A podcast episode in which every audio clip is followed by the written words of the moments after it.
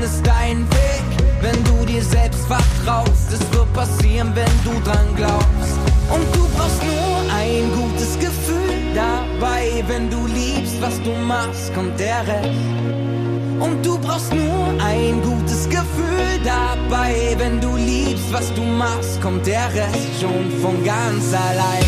Willkommen bei der Lunchbox auf einer Runde mit meinem Hund. Ich bin Nina, Mitgründerin von Digital School Story. Und während unseres Spaziergangs befüllen wir deine Lunchbox mit frischen Ideen, knackigen Tipps oder auch würzigen Impulsen. Viele kleine Puzzleteile machen Digital Story zu dem, was wir wirklich sind. Die bilden echt unsere DNA. Aber unser Puzzle hat noch ziemlich viele Lücken. Und jeder meiner Gesprächspartner oder Gesprächspartnerinnen ist eines dieser Teilchen, die eben noch fehlen um tatsächlich hinterher ein Bild zu kriegen. Und so wachsen wir, lernen, entwickeln und gestalten gemeinsam. Und das macht unglaublich viel Spaß. Hallo. Hallo. Hallo Gerd, guten Morgen. Moin. Na, ich freue mich, äh, dass wir miteinander sprechen. Diesmal die Rolle ein bisschen andersrum. Sonst kenne ich das oder bin es ja gewohnt, äh, eher von dir eingeladen zu werden. Äh, du bist ja sehr viel aktiver als ich und jetzt andersrum. Ich freue mich wirklich und ähm, würde sagen, wir starten, äh, indem du mir vielleicht mal drei persönliche Hashtags von dir verrätst, die dich ausmachen oder am besten beschreiben, damit unsere Zuhörer dich doch vielleicht auch kennenlernen, wenn sie dich noch nicht vorstellen kann. Ja, erstmal guten Morgen. Ähm und ähm, jetzt bin ich überrascht, dass wir schon direkt aufnehmen, aber das macht ja nichts. Und du hast mir schon vor eine Aufgabe gestellt. Naja, ich, äh, Hashtag Vater, Hashtag Schulleiter, ja, und vielleicht sogar Hashtag oder Familienmensch kann man auch Hashtag Familienmensch, Vater, Hashtag Schulleiter und du hast es schon erwähnt, auch äh, hobbymäßig Hashtag Podcaster. Äh, richtig, da bist du viel erfahrener äh, als ich, denn ich lerne tatsächlich auch jeden Tag. Aber jetzt, wenn ich so deine Hashtags höre, äh, ja, Familienmensch, äh, Vater, ähm, da kenne ich dich tatsächlich gar nicht so stark, aber als Schulleiter mit dem Hashtag viel verbinden, denn du bist ja wirklich so ein ganz aktiver Schulleiter, der so sichtbar ist auf äh, Social Media. Und das ist ja auch mhm. sowas, wie wir uns kennengelernt haben. Wie hast du damit eigentlich angefangen, Gerd? Ja, die Geschichte habe ich jetzt schon mal öfter erzählt. Also vor drei Jahren hatte ich überhaupt gar kein, äh, kein Social Media. Das Einzige, was ich genutzt habe, war YouTube, um äh, mir die besten Würfe von Dirk Nowitzki anzugucken. Oder äh, ich habe wirklich, äh, ja, Podcast war für mich die Sendung Route raus, der Spaß beginnt. Und das ist keine äh, Sendung, die sozusagen das traditionelle Schulsystem feiert, sondern es ist ein Angelpodcast des NDR. Also ich hatte überhaupt gar keine Erfahrung, aber ein Freund von mir, ähm, der hat mich eingeladen zu LinkedIn. Da habe ich erst, wollte ich das auch nicht und habe mich auch nicht getraut. Und dann hinterher in der Pandemie, als überhaupt gar nichts mehr war, meinte der Mensch, du musst dich da verlinken. Da kriegst du viele Tipps, wie oder du kommst an Leute ran, die sich jetzt schon mit Digitalisierung noch mal stärker beschäftigen. Es nützt nichts, wenn du es hier im kleinen Kreis mit Leuten besprichst. Äh, du musst dir sozusagen das Netzwerk in die Schule holen. Und in der, in der Pandemie saß ich allein in der Schule und dann war das, hat man es ausprobiert und ja, es hat sich äh, ganz gut, also es hat sich ein großes Netzwerk gebildet mit vielen Kontakten und auch vielen Impulsen für die Schule auch. Ähm, es ist ja nicht so selbstverständlich. Ja. Jetzt hast du ja gesagt, ja, du bist da so ein bisschen auch hingeschubst worden und du hast auch gleichzeitig gesagt, das hat schon auch ähm, was mit Trauen zu tun. Also am Anfang hast du dich auch nicht so getraut. Wo sind so die, die Hemmnisse, die man da so hat? Ähm, also, weil ich finde, tatsächlich zu sagen, es wäre irgendwie das Alter, finde ich zu einfach gegriffen, sondern es gibt ja viele, viele andere Dinge, die vermutlich da eine viel größere Rolle spielen. Mhm. Also wenn man jetzt mal zwischen den Medien, ähm, äh, zwischen diesen verschiedenen Plattformen mal unterscheidet, dann kann man ganz eindeutig sagen, dass natürlich Plattformen wie Facebook, obwohl ich das jetzt nicht besonders pflege, sondern nur für meinen Basketballbereich, aber äh, LinkedIn wirklich, ich sag mal, für eine Gruppe jetzt jenseits der 40 auch äh, gut handelbar ist und ähm, das auch ein gutes Medium ist. Viel schwieriger gestaltet sich das dann bei Instagram oder TikTok. Da fällt mir das auch schwerer, ähm, da die richtigen, da hat, es hat eine andere Tonalität, aber ich glaube gerade, dass, dass man damit ganz, jetzt sagen wir in meinem Alter auch gut zurechtkommt. Und ein zweiter Punkt ist, der hat sicherlich auch mit Herkunft zu tun. Also wir, ich komme ja aus dem Osten und ich glaube, dass es uns schwerer fällt, so diesen Schritt zu gehen und so ins Schaufenster zu stellen. Also das ist, äh, glaube ich, ein wichtiger Punkt. Da haben wir eine andere. Ähm, ich glaube, das ist schon was. Eine andere, vielleicht auch mit Norddeutschland zu tun. Hm? Also ich glaube, dieses Thema so mit ins Schaufenster stellen, das ist ja so ein allgemein das Thema Sichtbarkeit, wie wirkt man, wie stellt man sich da, das gefunden. Ähm, wir haben sogar, ich glaube, ohne die Pandemie dann ganz erstens ist es nicht und zweitens wären wir uns wahrscheinlich auch gar nicht über den Weg äh, gelaufen, ähm, digital und Mit Sicherheit, da ist ja das weiß man nicht. entstanden. Richtig, man weiß, weiß man es nicht, äh, aber, aber, die Wahrscheinlichkeit doch, ist gering. Äh, aber ist, äh, da stimme ich dir total zu. Und ähm, wenn man jetzt so sieht, die Entwicklung, dann hast du ja, du sagst, du hast auch dein Netzwerk erweitert, ähm, da sind viele dazugekommen, du hast viele Impulse gekriegt. Ähm, da gehört für mich schon auch so eine Grundoffenheit aber auch mit dazu, diese Bereitschaft, über den Tellerrand zu gucken und auch lernen zu wollen. Das ist ja so was, was dich mhm. schon auch auszeichnet. Wie kommt man dahin, Gerd? Also es ist ja nicht so typisch und so naheliegend, dass man sich als Schulleiter neue Impulse holt, dass man irgendwie neue Dinge da in die Schule reinholt, die vielleicht andere gar nicht machen und dazu gehört ja schon eine Menge Mut. Wie, wie kommt mhm. man dahin, Gerd, wirklich? Mhm. Na, dahin kommen, das ist ja, das ist ja erstmal eine Frage der Haltung. Also es gibt jetzt hier nicht ein Arbeitsblatt oder eine Handlungsrichtlinie, wie man es machen kann. Also es ist immer eine Frage, ähm, wie interessiere ich mich für neue Sachen? Nehmen wir mal Digital School Story. Ähm, können wir gerne uns, nehmen wir das mal als Beispiel. Mhm. Ich glaube, das passt ganz mhm. gut. Äh, einfach zu fragen, wenn, wenn ich Schule von den Schülern her verstehe, dann bietet es ist eine logische Konsequenz, solche Projekte zum Beispiel mal zu machen. Also mal auszuprobieren. Und alle anderen Dinge haben wir doch schon probiert. Wir kennen, wir wissen doch, was Schulbücher machen, wir wissen, was Arbeitshefte machen und was Arbeitsblätter ausfüllen äh, bewirkt.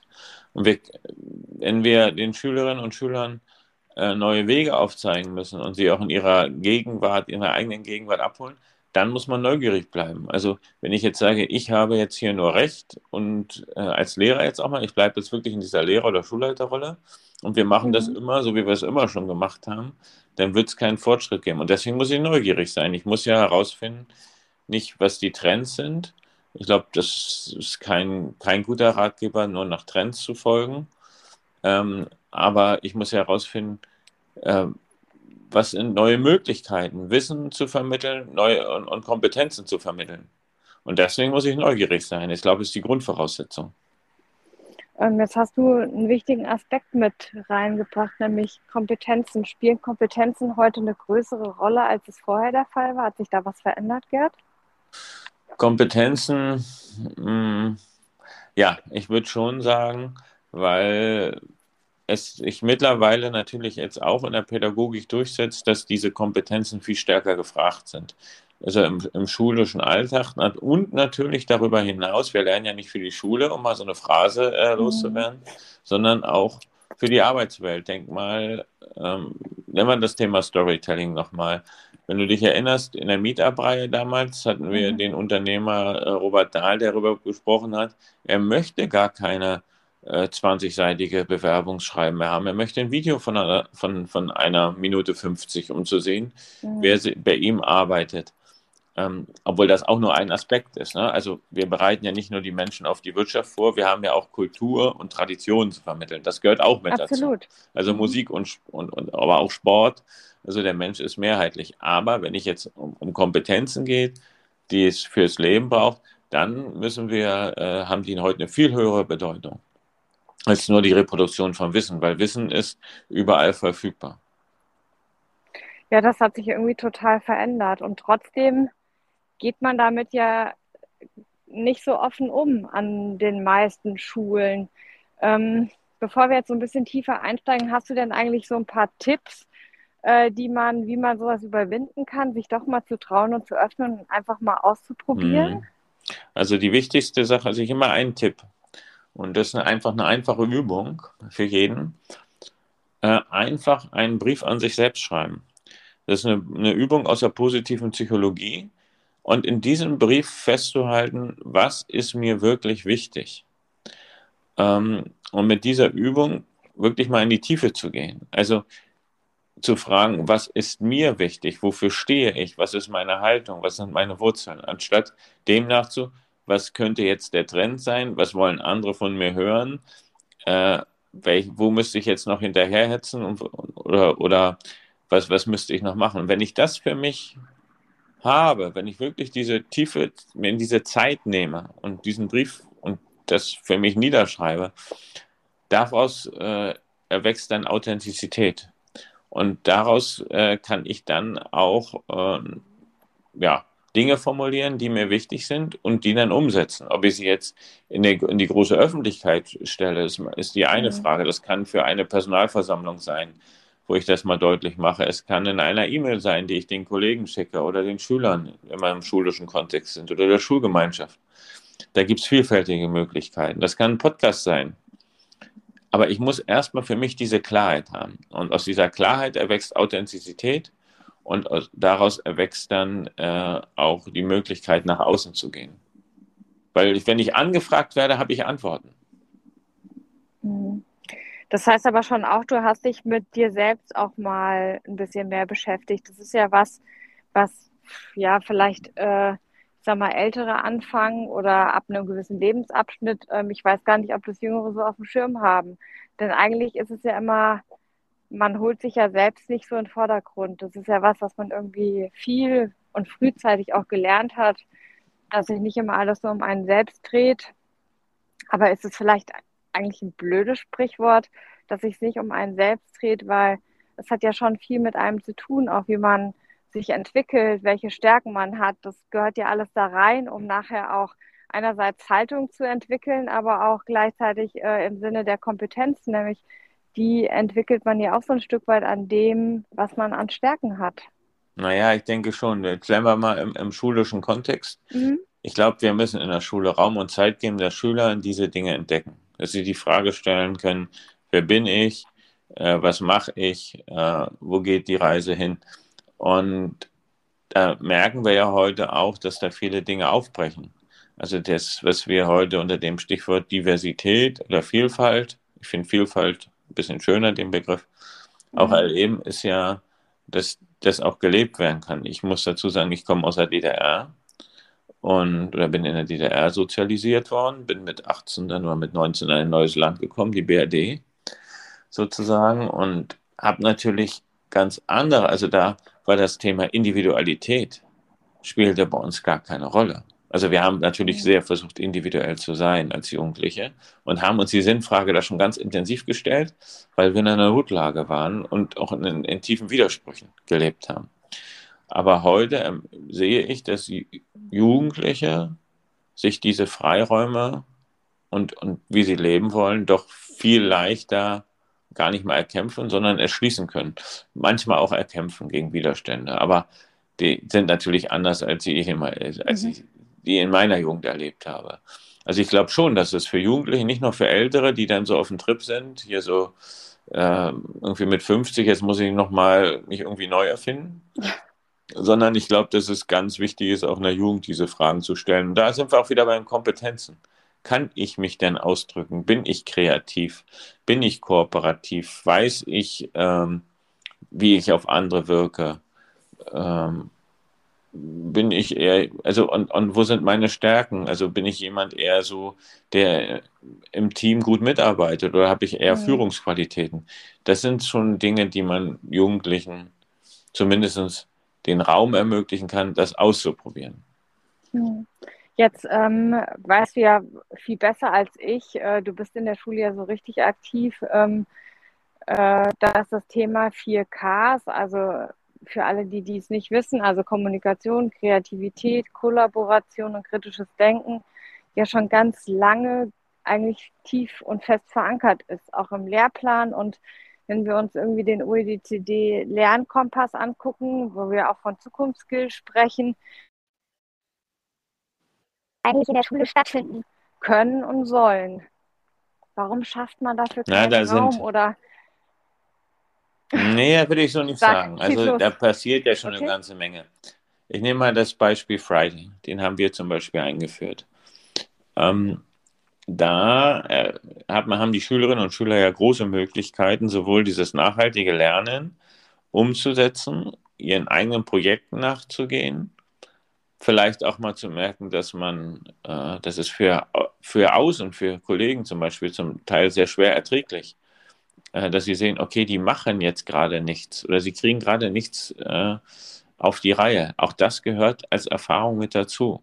Und andere sind dann schon, die haben drei Projekte umgesetzt in der gleichen Zeit. Andere Schülerinnen und Schüler. Mhm.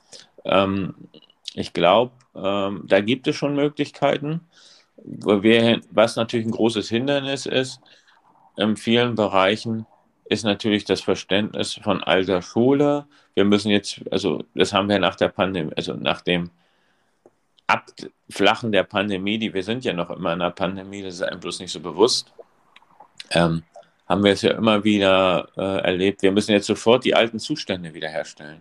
Also viele Sachen wurden ja ausprobiert. Beziehungsweise hat man Kompetenzen gelernt, ohne es zu benennen. Also wenn ich gerade daran denke, wie äh, Digitalunterricht umgesetzt wurde, wo Schüler sich sogar eingebracht haben, eigene Lösungen. Äh, die ersten Lösungen bei uns in der Schule kamen so aus dem, ähm, aus dem Bereich mit Referendaren und äh, Schülern entwickelt. Die haben dann einfach so eine Gaming-Plattform genutzt, äh, um Online-Unterricht zu machen. Also mhm. da äh, ist eine ganze Menge möglich. Ich sehe das nicht so pessimistisch. Also ich sehe, dass gerade viele Schulen äh, sich auf den Weg machen Dinge zu ändern und sehe auch in einzelnen Bundesländern da deutliche Signale aus der Politik. Ähm, also das kann ich dich, äh, kann ich auch nur bestätigen, was du sagst. Ne? Mit, ähm, es gibt, ja, es läuft in vielen Dingen noch nicht so richtig rund, aber es wird, es wird besser. Ne? Also es wird, ähm, man wird aufmerksam da draußen. Das sieht man ja allein schon auch ähm, über die Nachfrage, die wir ja auch bei Digital School Story mit äh, erleben. Jetzt bist du ja auch nicht nur, dass wir äh, als, dass du uns unterstützt mit deinem Wissen als Schulleiter, sondern du bist ja auch Markenbotschafter geworden von Digital School Story, ähm, weil du dahinter ja eben auch. Was hat dich eigentlich da so äh, gereizt, da so ein Stück weit stärker mit einzusteigen? Gut, jetzt haben, haben wir, ich habe einfach erlebt, ähm, was das mit den Schülern macht und was für Dinge entstehen kann. Jetzt mal an unser Projekt zurückdenkst, da haben wir im Bereich, also auch in einem relativ freien Unterrichtsfach WPU, äh, Wahlpflicht, im Wahlpflichtunterricht ja mit den Schülern Videos produziert zur Stadtentwicklung in Rostock. Ähm, da sieht man, welche Ideenvielfalt ja bei den Schülerinnen und Schülern vorherrscht, wo sie sich Gedanken machen, wie soll die Stadt der Zukunft aussehen.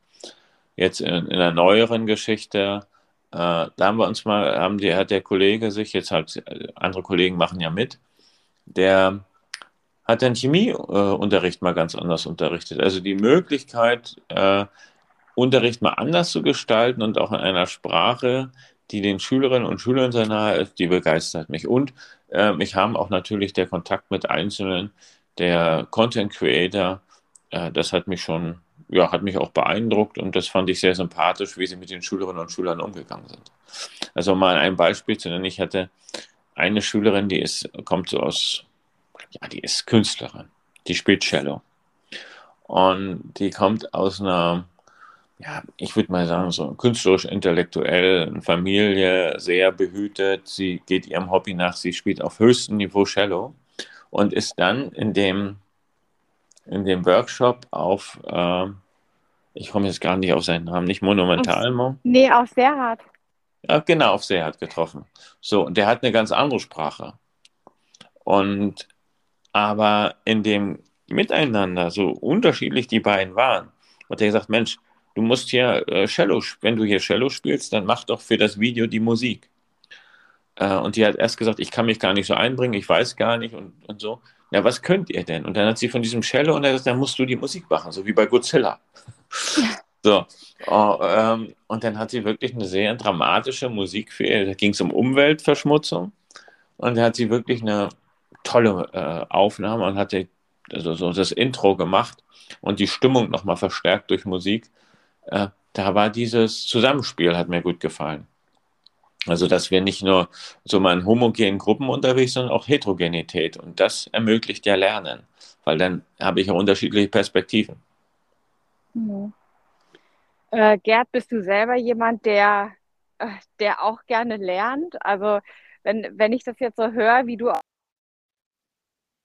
Ähm, das ist ja schon sehr äh, aufs Detail geguckt, ne? Also, du hast sehr viel mitgenommen aus dem Bereich ähm, und bist du hast ja, warst in dem Projekt federführend damals äh, mit dabei und hast ja genau die Rolle eingenommen, nämlich dich zurückgenommen und mal geschaut und zugehört, ähm, was passiert denn da eigentlich? Also welche Dynamiken entstehen da? Welche Sprache wird da gesprochen? Du hast es schon gesagt. Und ähm, da sieht man schon, dass äh, eine Augenhöhe automatisch irgendwie da ist, die man vielleicht vorher gar nicht vermutet. Also sagst du auch, es gibt viele Vorurteile, die man vielleicht im Vorfeld hat oder wo man denkt, kann es überhaupt gut gehen? Und dann entwickeln sich Dinge, dass sie gut werden am Ende und dass sie vielleicht auch mhm. ganz andere Dinge freisetzen. Ähm, wie viel zu lernen, dass du sowas mhm. vielleicht auch deinem auszuprobieren. Okay, das sind zwei Dinge. Also grundsätzlich äh, wenn man neugierig ist, lernt man ja auch immer. Also man, ich bin an vielen Dingen interessiert, bin ja auch viel, vielseitig engagiert. Das ist jetzt mal die Persönlichkeitsebene. Wenn man in der Schule mhm. Dinge ausprobiert, um, ähm, oder wenn immer mal Digital School Story, natürlich bin ich dann interessiert, was passiert. Ich merke natürlich, da kann ich auch nicht aus meiner Rolle raus, dass ich natürlich an der einen oder anderen Stelle will man auch steuern als Lehrer. Also ich habe, ähm, das ist schwierig. Diese Rolle muss man dann noch stärker lernen. Nimm dich mal zurück, gib den Raum, gib die Zeit und greif ein oder, oder hil äh, gib Hilfestellung und greif ein, gerade bei so einem Projekt, wo sie ja zum Teil, was das Filmen oder so oder, oder diese Bildsprache betrifft, die Schülerin ja zum Teil, nicht alle. Manche sind auch nur User, ähm, eine größere Kompetenz haben. Das ist das eine.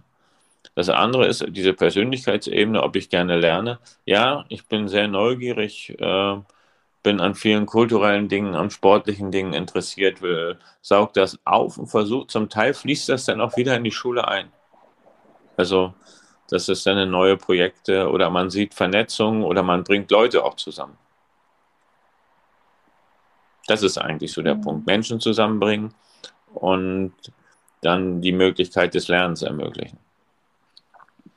Wie viel Interesse braucht es eigentlich am Mensch, Gerd, wenn man äh, Lehrer oder Schulleiter wird? Also wenn man kein Interesse an Menschen hat, ist das falsch. Also ich bringe mal auch ein Beispiel. Der Kollege ist jetzt hier nicht mehr Schulleiter. Ähm, und wir sind ja auch in der Pandemie einen anderen Weg gegangen. Wir haben versucht, äh, guten Kontakt zu halten. Wir haben versucht, mit den Eltern zu kommunizieren. Wir haben Podcast aufgesetzt und solche Dinge. Und mich hat ein Kollege angerufen und sagte, Mensch, ähm, wollte irgendwas, wir hatten eine andere Teststrategie, äh, was die PCR, wir haben PCR-Tests eingesetzt und hatten da eine Kooperation, egal, irgendwas will der was wissen und sagt, Mensch, eigentlich ist es richtig gute Zeit jetzt für Schule. Also war Lockdown, ist richtig mhm. gute Zeit. Man kann jetzt immer diese Anweisung so schön äh, diese Anweisung umsetzen und ich muss gar nicht mehr kommunizieren. Ich gebe bloß noch diese Anweisungen weiter, die vom Ministerium kommen und dann habe ich alles geregelt. Äh, das ist toll.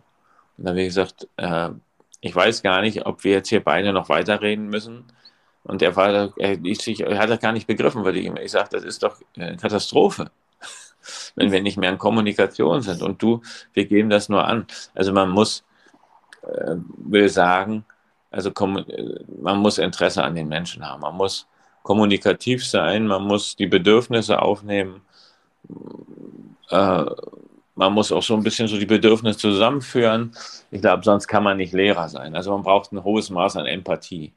Manchmal äh, darf auch nicht zu viel sein. Das kennen wir ja auch an Helfersyndrom, wo dann Leute scheitern. Ähm, auch das ist ja natürlich eine große Gefahr in sozialen Berufen. Aber eine gesunde Empathie, die braucht man als Lehrer, die braucht man auch als Schulleiterin oder Schulleiter. Ähm, du hast es jetzt gerade schon auch gesagt, Kommunikation ist eine ganz wichtige Rolle. Gerade in der Pandemie ähm, ist ja Kommunikation noch mal stärker gefordert, als sie im Vorfall oder im Vorfeld der Fall gewesen ist. Wie hat sich das mit der Kommunikation bei euch verändert? Ist es auch deutlich mehr geworden mhm. und anders auch? Ja, also ähm, da, sind, da sind wir jetzt gerade noch an bestimmten Sachen dran, die haben wir noch nicht geändert.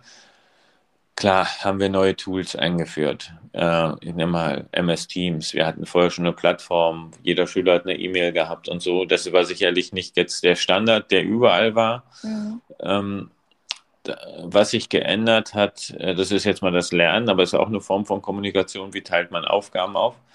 Aber wir haben das nochmal das Maß an Formaten, also jetzt auch mal, mal so ein virtuellen Elternabend, aber auch äh, nochmal E-Mails schreiben, auch nochmal darüber nachdenken, wie kommunizieren wir mit den Eltern oder dass wir Podcasts aufgenommen haben oder dass wir eine Meetup-Reihe zur Schulentwicklung gemacht haben. Mhm. Das hat etwas verändert. Das ist ein bisschen zurückgefahren, weil wir auch eine, das spüren wir alle, eine gewisse Müdigkeit an der einen oder anderen Stelle, was die digitalen Medien betrifft, auch haben.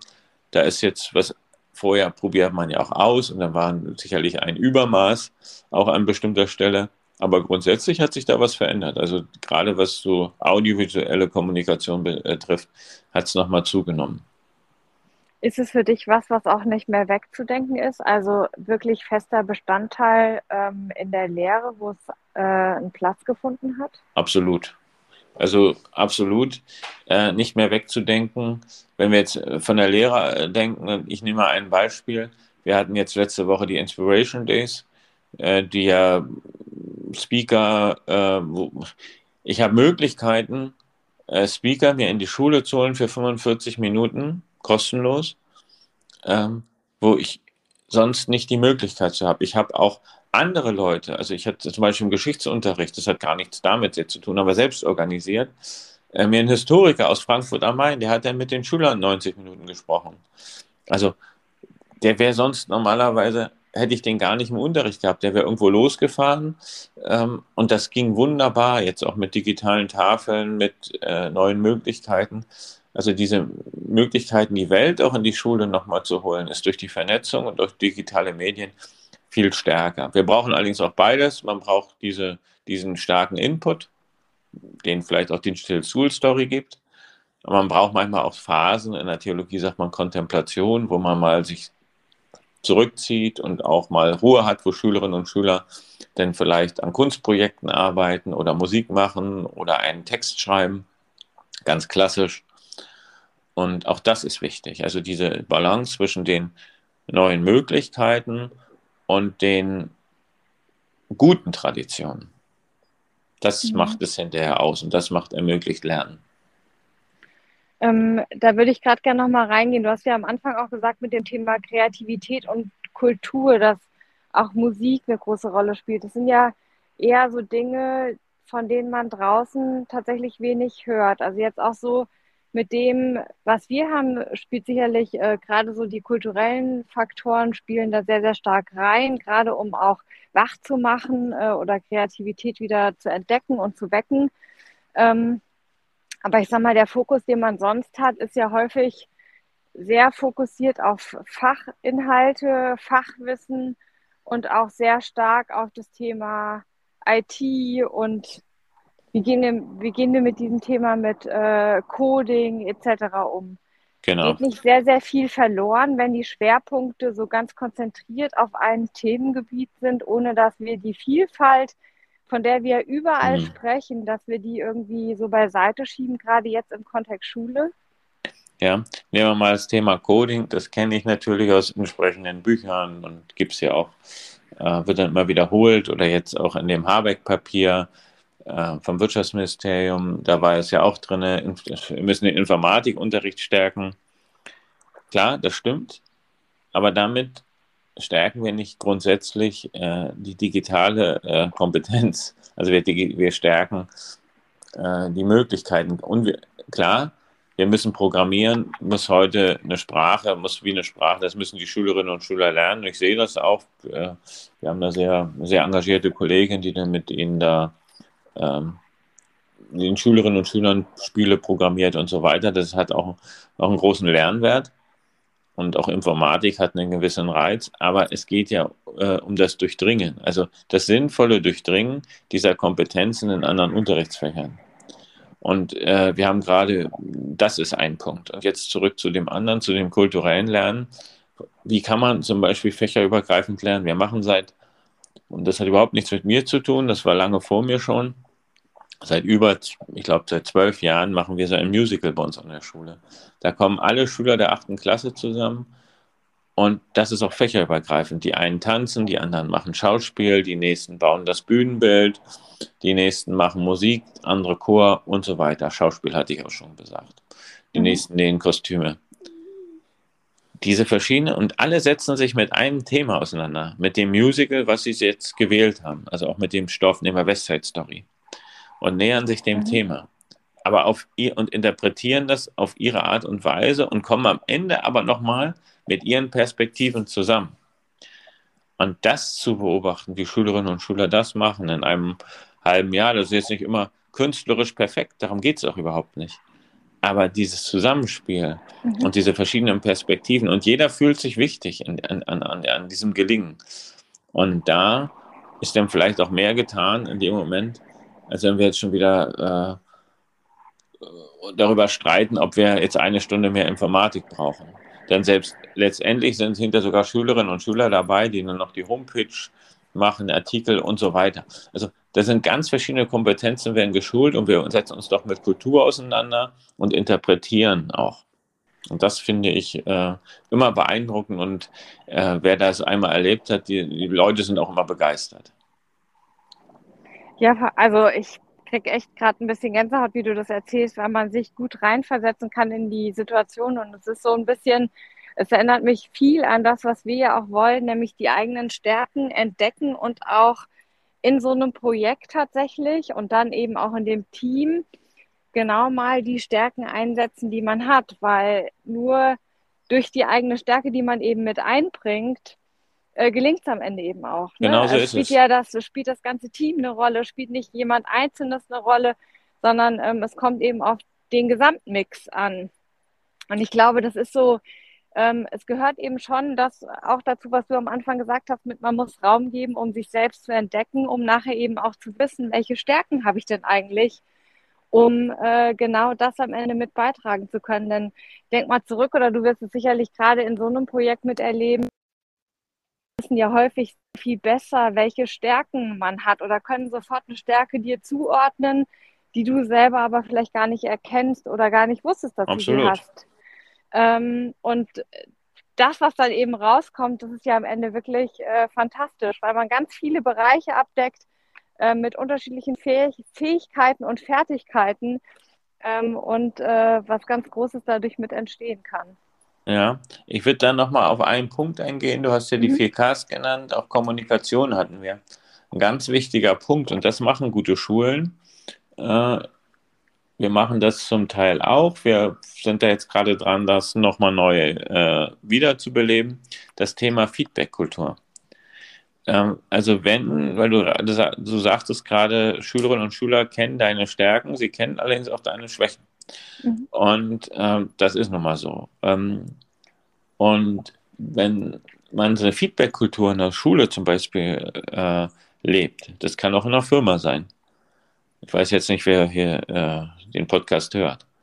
Und sich regelmäßig Rückmeldung gibt, strukturiert. Jetzt nicht irgendwie, das hat mir heute nicht gefallen äh, oder irgendwie so ein Nörgeln, sondern wirklich strukturieren, kriteriengeleitetes Feedback. Da kann eine ganze Menge draus erwachsen. Äh, und daraus können Systeme auch äh, sehr viel lernen. Aber auch kann man sehr viel persönlich lernen, aber kann auch ein System lernen. Und alle Schulen, die den deutschen Schulpreis gewonnen haben, äh, nicht weil sie äh, haben, haben nicht äh, Feedback gemacht, damit sie den deutschen Schulpreis gewinnen, sondern weil sie feed, eine gute Feedback-Kultur haben, äh, konnten sie den deutschen Schulpreis gewinnen, weil sie um ihre Stärken, allerdings auch um ihre Schwächen wussten.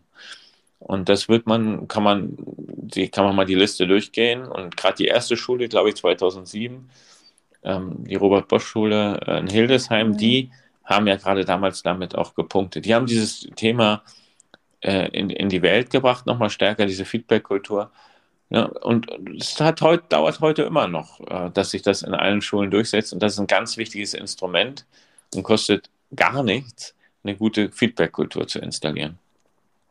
Ähm, Gerd, da finde ich ein ganz, ganz wichtiges und spannendes Thema, weil ähm, wir haben ja immer noch so ein bisschen ein Problem, tatsächlich mit unseren Schwächen wirklich auch umzugehen.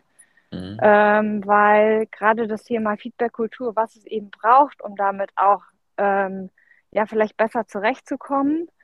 Ähm, wie etabliert man das eigentlich? Also wie kommt man dahin, dass Feedback zum Normalen gehört, also zum Alltag, dass äh, man lernt, damit umzugehen, dass es kein persönlicher Angriff ist, dass es auch nicht schlimm ist, dass man Dinge nicht gut kann.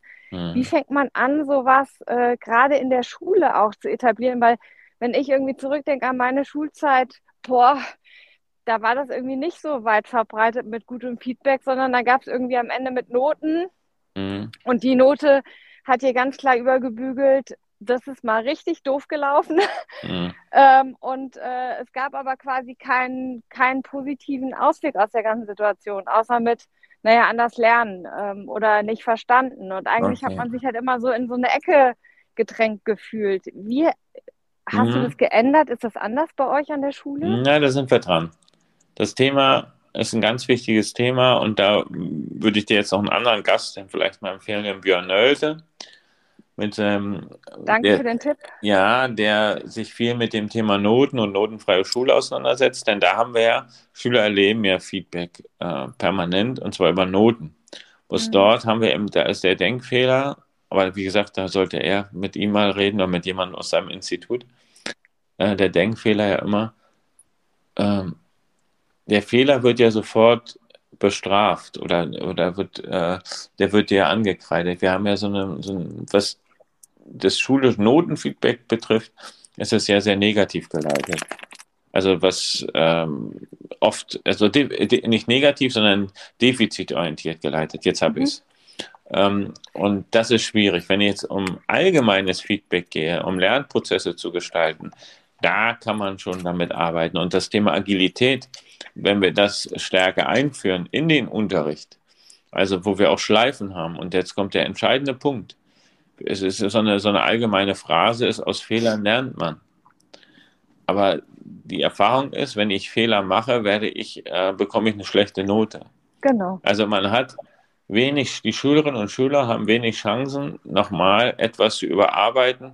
Ähm, und das wäre zum Beispiel in agilen Prozessen, ist das ganz anders. Das haben wir im Friday eingeführt mit Scrum. Also da haben wir wirklich äh, dieses neue Lernen verstärkt ich setze das bei mir zum Teil in den äh, Gruppenarbeitsphasen um. So, wenn ich mit Schülern in Gruppenarbeit arbeite, das ist und ich weiß auch, dass andere Kollegen, die jetzt im Friday da mit, äh, mitgemacht haben, dass die bei mir in der Schule das auch in ihren allgemeinen Unterricht jetzt etablieren. Das ist, eine, das ist ein schleichender Prozess, das ist eine Graswurzelbewegung. Sowas kann man nicht von oben anordnen, aber das setzt sich äh, dann eben durch. Und das wird noch ein bisschen dauern. Feedback an sich, weil du hast gesagt, äh, soll nicht verletzen, soll nicht persönlich sein. Nein, da gibt es ganz klare Regeln, was Feedback betrifft. Die bete ich jetzt nicht runter, aber ich sage äh, ganz eindeutig, weil ich auch selber Fortbildungen dazu gemacht habe oder auch Workshops, entscheidend ist die Frage, äh, dass man Kriterien hat. Also es muss zuverlässig sein. Und wir haben heute einen ganz großen Vorteil äh, den, ich vor fünf oder sechs Jahren mit den Fortbildungen angefangen habe. Äh, man kann heute noch viel stärker Tools nutzen, äh, auch technische Möglichkeiten, um Feedback sich zu geben. Das ist ein großer Vorteil, eine Erleichterung, als wenn ich mir überlege, dass die Schülerinnen und Schüler nach den Stunden dann ein Arbeitsblatt ausfüllen. Bei mir ist es so, in meiner einen Klasse, das ist eine Regionalschulklasse, dann habe ich an meiner PowerPoint hinter einen QR-Code, dann dürfen die kurz mal ihr Handy rausnehmen, den scannen sie, dann beantworten sie die vier Fragen und dann können wir vergleichen und dann weiß ich, äh, war es heute langweilig, habe ich was gelernt, also sind zum Beispiel zwei Fragen, sind nicht mal die gleichen Fragen, dann bekomme ich ein Feedback. Ist ja schon ein neuer Lernprozess, der für viele Lehrende, ne? Der, den du damit etablierst in der Schule. Ja, aber ich weiß, dass auch gerade hier äh, bei mir andere Kolleginnen und Kollegen nutzen das auch verstärkt. Äh, manche noch, sagen wir mal, traditionell mit, mit, mit Blättern, wo sich das Feedback geben lassen, beziehungsweise ähm, ich mache das jetzt digital seit diesem Schuljahr. Das finde ich besser. Oder eigentlich hab, stimmt gar nicht, war schon seit äh, schon seit zwei oder drei Jahren mit äh, Feed, Tweetback aus ist ein Rostocker Startup, also die App. Richtig. Genau, die, die, waren ja in der gleichen Meetup-Reihe wie wir genau, damals. Genau. Aber da, ähm, das ist ein, eine Kulturfrage. Also was eine Sache darf man nicht unterschätzen. Du hast das vorhin gerade schon gesagt, dann würde ich ganz kurz noch eine Story erzählen.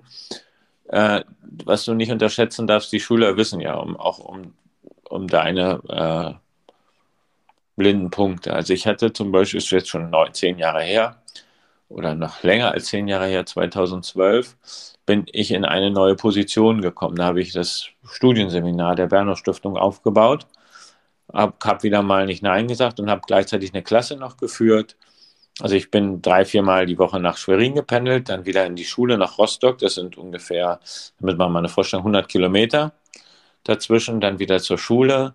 Die Klasse, die auch nicht einfach war, gerade in der schwierigen Phase, neunte Klasse. Und ich habe auch schon, ich habe selber gemerkt, mein Unterricht, das läuft nicht. Also ich bin abgehetzt, ich bin nicht so gut vorbereitet. Äh, äh, ich muss halt irgendwie hinter mich bringen. Und es kamen Probleme. Und dann habe ich mich mit Schülerinnen und Schülern, dann war Praktikum, die haben Praktika gehabt. Mhm. Und ich habe die im Praktikum besucht und dann habe ich ihnen hinterher gesagt, auch können wir sehen, können wir im Auto, können wir, ja, ich nehme euch dann schnell mit in die Stadt und sind ins Gespräch gekommen. Und habe gesagt, Mensch, wisst ihr was? Ja. Und dann sagte die eine Schülerin, Herr Mengel, äh, was ist eigentlich mit Ihnen los? Es ist nicht mehr so wie früher. Und ich sage, los, komm, jetzt halten wir an, jetzt quatschen wir mal. Und dann haben wir irgendwie in einen Café gegangen oder haben an, ja, irgendwie beim Bäcker. Und dann haben wir uns, glaube ich, eine halbe Stunde unterhalten. Und dann haben sie gesagt, früher haben sie das und das gesagt.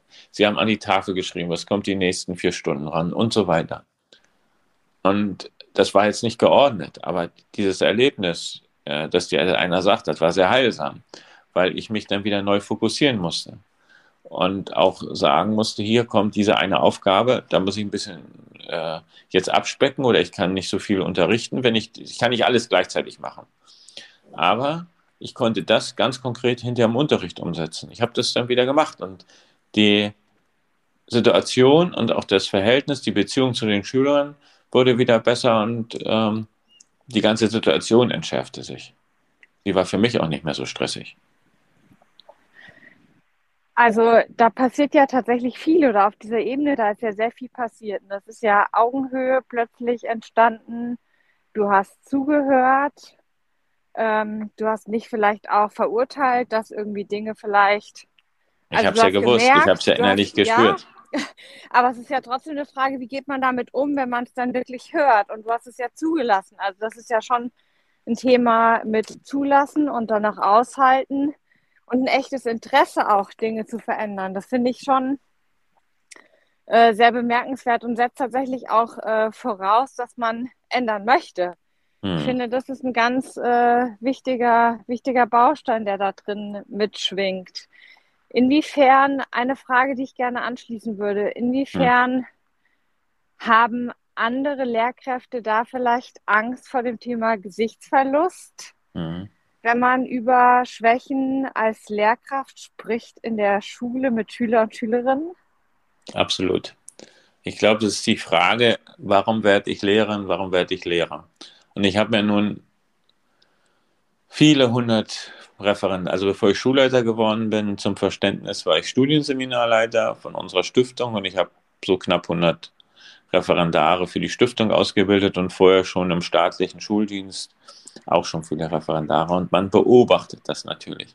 Und eine Situation, da hat ein Lehrer mal ein Referendar zu mir gesagt, war, war sehr unruhig die Klasse und der war auch so, wie soll ich das sagen, der ist so als 50-Jähriger direkt in den Unterricht gekommen, als hätte er schon 40 Jahre im Schuldienst gearbeitet und hat auch diese ganzen Sprüche, der hatte sich dazu angeeignet, der glaubte, dass er so irgendwie gut ankommt oder so im Kollegium in der Schule gut ankommt. Ich kann es gar nicht so beschreiben, er wirkte jedenfalls sehr unauthentisch.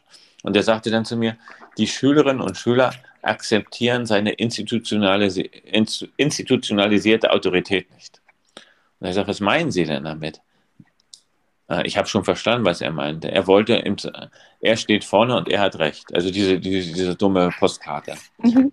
Und ähm, der musste das dann lernen. Ist heute ein Superlehrer geworden. Der hat auch, äh, der ist nicht mehr bei uns und der hat auch nochmal seinen Weg gegangen, hat sich, ist wirklich reflektiert heute und berät heute selber äh, Lehrerinnen und Lehrer.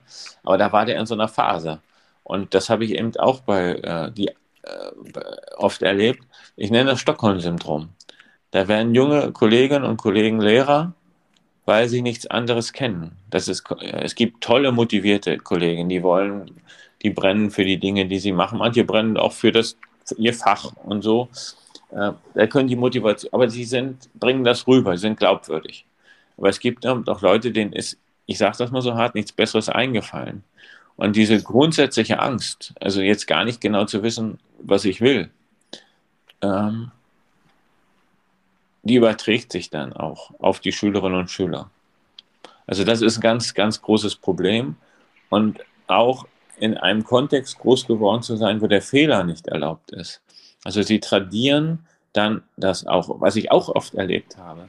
Da haben Referendare mhm. tolle Stunden und, und, und, und, so gemacht im Vorfeld. Und wenn die in Prüfungsphasen gekommen sind, sind sie genau in das Lehrverhalten zurückverfallen, was sie in ihrer Schule erlebt haben. Weil sie, und das ist so tief in uns drin, ähm, weil sie geglaubt haben, damit machen sie sozusagen die beste Note oder bestehen sie die Prüfung am besten. Mhm. Er zeigt aber auch, wie verwurzelt das ist. Und da hat der Fehler, äh, hat leider keine hat keine, keinen kein Schutz bei uns oder keinen kein Naturschutz. Der steht nicht unter Naturschutz, der wird ausgemerzt. Das ist ein schöner Begriff. Eigentlich ja, bräuchte man genau das Naturschutz. Ja, genau.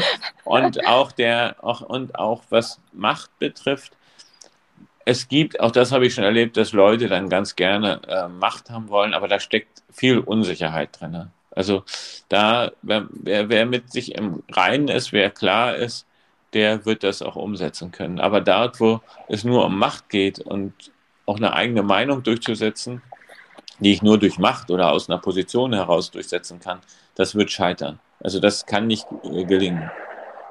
Kollegen, die oder Kolleginnen, die das gut beherrschen äh, und auch mal auf Augenhöhe gehen, die werden auch deutlich weniger Probleme haben. Also vermutlich vielleicht sogar gar keine. Ja, also ich, ich glaube, es bleibt wirklich sehr, sehr spannend. Das ist ja auch das, was wir tatsächlich mit äh, Digital School Story herstellen wollen. Eine andere Augenhöhe. Ähm, du weißt es ja selber, es verändert sich auch viel an der Lernkultur und dem Miteinander, wenn man äh, Digital School Story durchführt. Na, jetzt ist hier gerade ein Funk. Jetzt war gerade ein Funkloch. Jetzt war gerade ein Funkloch. Okay. Ganz kurz Also ich, äh, ich glaube, es bleibt sehr, sehr spannend, was mit Schule passiert in den nächsten Jahren Absolut. oder auch im nächsten Jahr.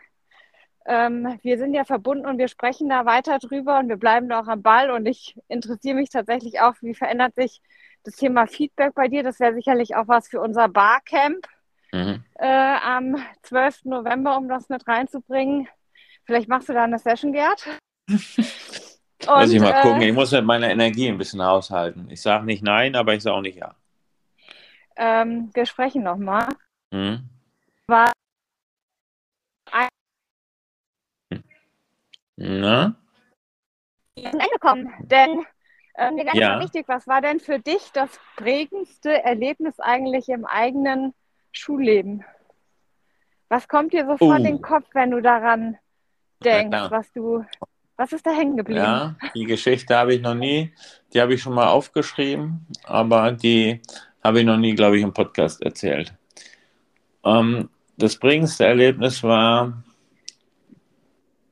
also dazu muss man wissen, ich, wie gesagt, ich komme von der Dorfschule, äh, bin in der DDR groß geworden und das war alles sehr behütet und bin dann zum Abitur gekommen in eine andere Stadt. Ich war zwischendurch auch schon mal in einem Internat, aber das bin da auch gescheitert. Übrigens auch eine wichtige Erfahrung, äh, mal gescheitert zu sein und das auch mitzunehmen. Das hilft mir auch im Umgang mit Schülerinnen und Schülern. Aber an dieser neuen Schule, also ich hatte vorher mit schulischen Leistungen kein Problem. Also mir ging es immer gut. Wir kamen aus einer kleinen Dorfschule und bin dann an ein großes, ja, an eine andere Schule gekommen. Da waren nur Schüler, die waren schon seit der dritten Klasse zusammen.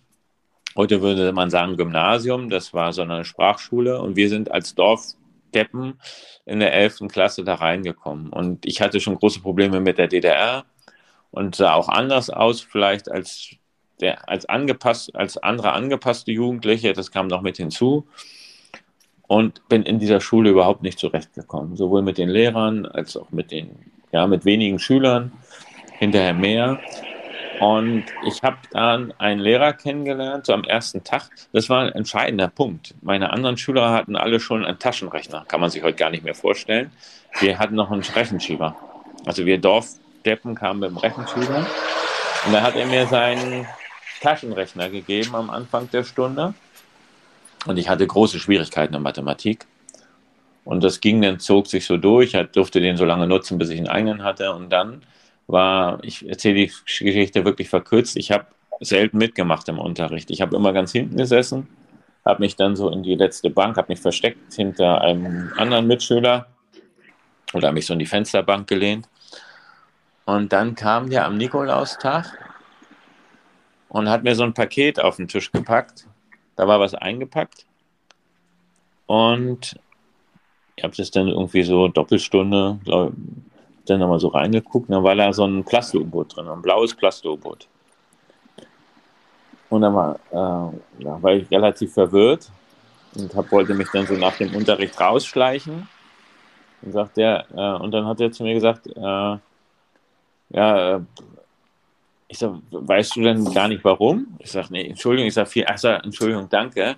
Nee, äh, damit du bei mir im Unterricht mal auftauchen kannst. So, und das war, das hat mich doch bis heute nachhaltig berührt. Die Geschichte geht noch weiter. Der war hinterher sogar mein Student noch an der Uni. Also der Gibt's Lehrer, ja der ist ein, ja. Und dann sagt, pass auf, du kommst morgen, du bist, so, ein- du bist ein künstlerischer Typ, du bist kein Naturwissenschaftler. Du kommst morgen in meinen Unterricht, 12. Klasse, der hat den Oszillographen, da wurde so, so, wurden so Wellen, werden da dran gemessen. Und dann schließt du dein Keyboard an und dann spielst du, äh, spielst du was. Und das hatte, hatte ich meinen Auftritt, ne? Also, er hat mir das so, ein, so ein sozusagen Gig organisiert, musste ich mich natürlich überwinden, weil äh, das zu machen, ich habe es gemacht und das hat mir Selbstbewusstsein gegeben. Und ich habe mich mit dem gut verstanden. Der hat mir ein, zwei Mal den Arsch gerettet. Ähm, war, glaube ich, ein lausiger Lehrer, aber ein sehr guter Mensch und ein guter Pädagoge. Und da hatte eben auch sehr, sehr viele eigene Probleme. Der hat auch bei uns im Internat gewohnt. Aber das wäre eine eigene Geschichte, da könnte man einen ganzen Podcast zu erzählen. Aber der hat mir auf alle Fälle so ein, das war ein ganz entscheidendes äh, Erlebnis für mich zu sagen, guck dir den Menschen, guck dir die Menschen an und urteile nicht, weil andere hatten mich ja schon abgeschrieben. Ja, ich finde, da sagst du was, ähm, oh, was eine tolle Geschichte, Gerd, weil ähm, du hast es selber gerade gesagt, es geht so ums Menschsein, ne? Und es geht so ums Menschlichsein vielleicht auch, äh, was es zwischendurch ein Stück weit mehr braucht, ähm, um das Verstehen vielleicht auch, wie man sich selber in so einer Situation gefühlt hätte, reinversetzen und dann irgendwie